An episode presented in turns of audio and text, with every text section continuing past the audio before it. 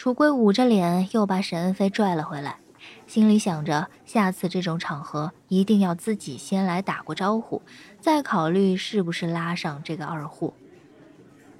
还好，萧启安似乎也了解沈恩飞一贯的作风，反而大笑着挥挥手：“回去啊，好好锻炼，你这一身肌肉可别废了，泡面得少点吃。”楚归听到萧启安这话，立刻松了一口气，甚至还挺开心。虽然这可能是客套话，但起码萧启安还是点到了些细节上，说明沈恩飞在他心里最底线也是个好评。哎，老大，我再问你个事儿，这片子啥时候上映啊？嘿 我要给我爸妈瞧瞧，让他们知道知道。沈恩飞又贴了上来，手还不自觉的就扣上了萧启安的肩膀，勾着萧启安的脖子。话还没说完，就被楚归推到了边上。哎，小岛，您别在意哈，我现在就带他去整理整理。楚归拉着沈恩飞往外走，边走还边补了一脚。沈恩飞心情不错，哼着小曲儿，和楚归走在校园里。阳光明媚，但不燥热。透过两侧的树荫，零零散散地洒在石子路上，落下星星点点的光阴。楚归小跑到沈恩飞面前，发梢欢快地跃动着。今天她穿着一条淡色格子裙，露出白白的纤细的小腿肚，皮质的制服鞋轻点着地面。楚归和萧琪是完全不同的类型，娇小的身躯很容易激发起别人的保护欲。偶尔的张牙舞爪更让人觉得像只炸毛的家猫，说不上多凶，而且还觉得有些许的可爱。他俏皮的回过头盯着沈恩飞：“傻大个儿，你是不是喜欢小琪姐？”沈恩飞脸皮一僵，随后眉开眼笑，眼睛都眯成了两条缝，用手抓了抓脑袋：“ 呃，我表现的很明显吗？”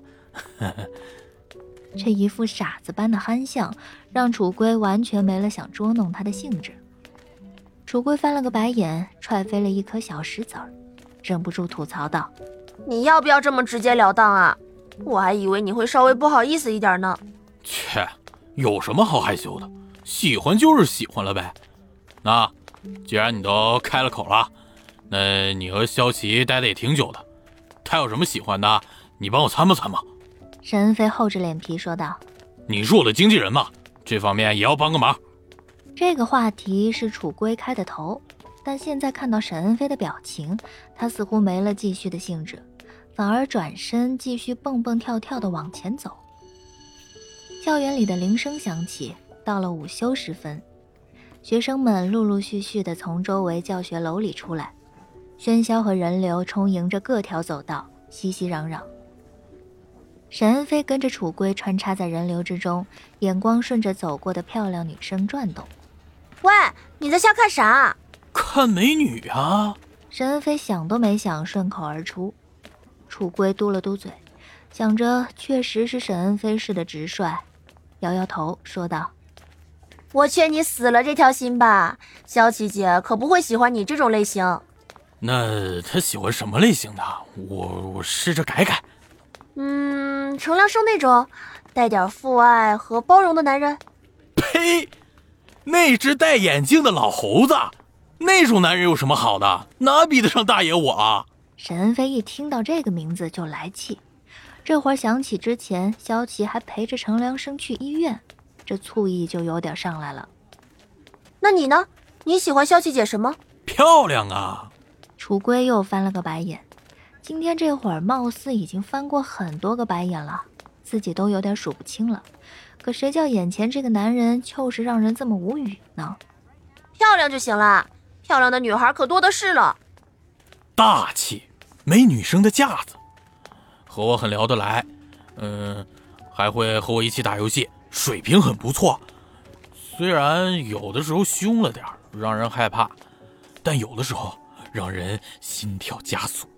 哦，对了，面对事情的时候，不像别的女孩一样，只会柔柔弱弱的去躲，反而啊，会很直接的去干掉他。沈恩飞想着过往的种种，从第一次见面时仰头站在自己面前开始，一幕幕的日常又跳回到自己脑中。一起在雨中奔跑，一起去网吧开黑，皱着眉头不爽的样子，舒展眉头烂漫的样子，确实不仅仅只是漂亮。楚归听着沈恩飞的话，眼神不由得暗淡了些，嘴张了张，叹气道：“唉，好了好了，知道了，像个白痴一样，随你高兴吧。哎，不过等这部戏拍完，萧琪姐就要离开公司了。”我想以后你们比较少有机会再像现在一样朝夕相处了，你可得加油了。沈恩飞一惊，大声问道：“离开公司？干嘛要离开公司啊？”